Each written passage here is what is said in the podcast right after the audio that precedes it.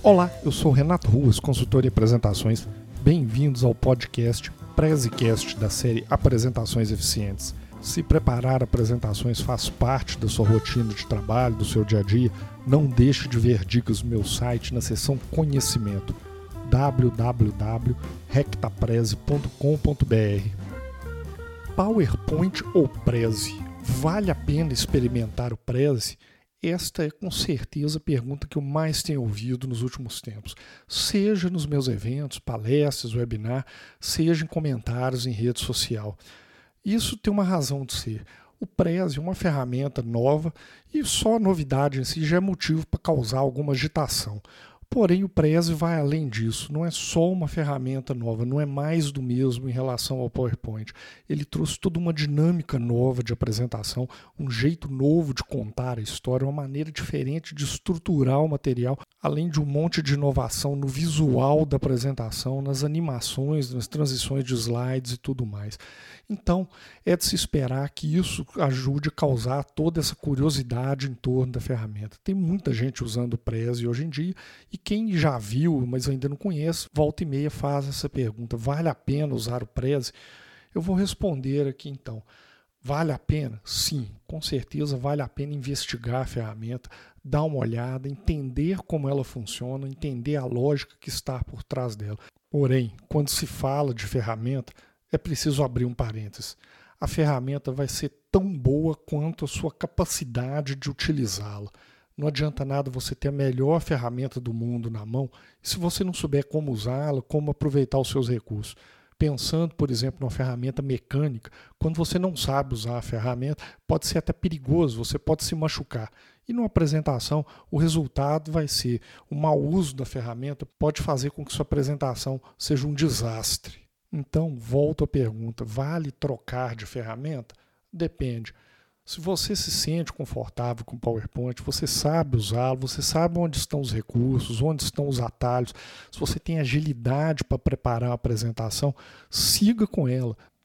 Vale uma nota aqui que agilidade é uma coisa importante a se considerar ao se trocar de ferramenta, principalmente quando nós estamos no ambiente corporativo, onde nós temos muito pouco tempo para preparar a apresentação, precisamos fazer várias apresentações, então agilidade pode ser importante. Então, se você está confortável com o PowerPoint, não há problema nenhum seguir com ela.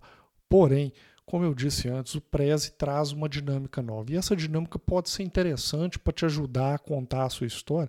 E eu acho que vale a pena sim investigar a ferramenta, fazer testes para ver como ela funciona, entender qual é a lógica por trás dela.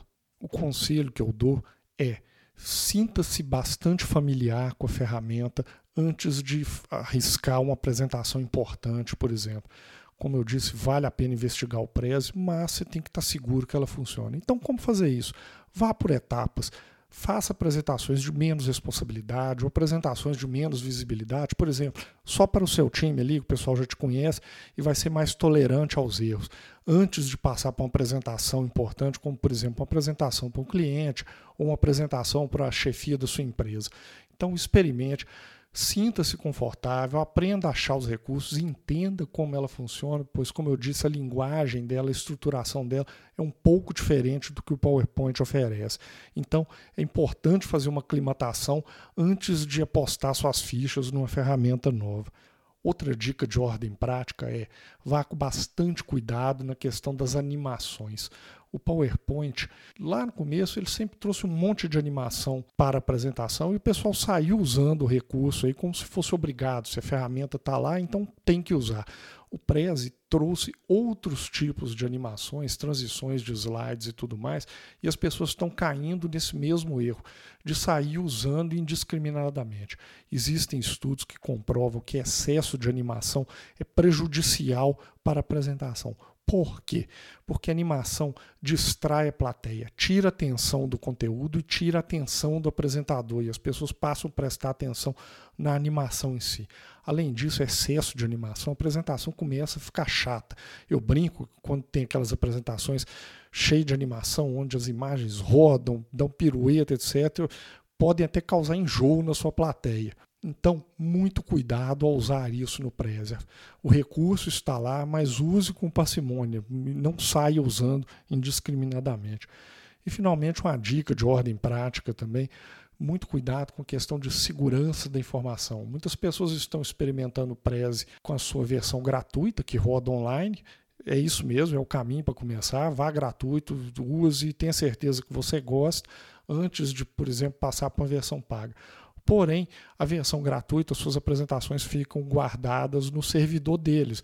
Então você não tem compromisso nenhum com segurança da informação. Então, muito cuidado com o que você coloca na sua apresentação para não expor dados confidenciais da sua empresa ou de um cliente seu. Então, resumindo o que eu falei até aqui, vale a pena experimentar o Prezi? Sim, eu acho que vale. É uma ferramenta nova, trouxe uma dinâmica toda nova e pode surpreender a sua plateia. Porém, vá com cuidado para usar. Experimente antes. Sinta-se confortável com a ferramenta antes de apostar uma apresentação de maior responsabilidade na mão do Prezi. Ou mantenha-se com o PowerPoint mesmo, se for o caso. Não é problema nenhum você usar aquela ferramenta com a qual você está mais confortável. O que eu costumo brincar é o seguinte: melhor um arroz com feijão bem feito do que um prato sofisticado da alta cozinha, mas que queima no final. E ninguém aqui quer sair queimado de uma apresentação.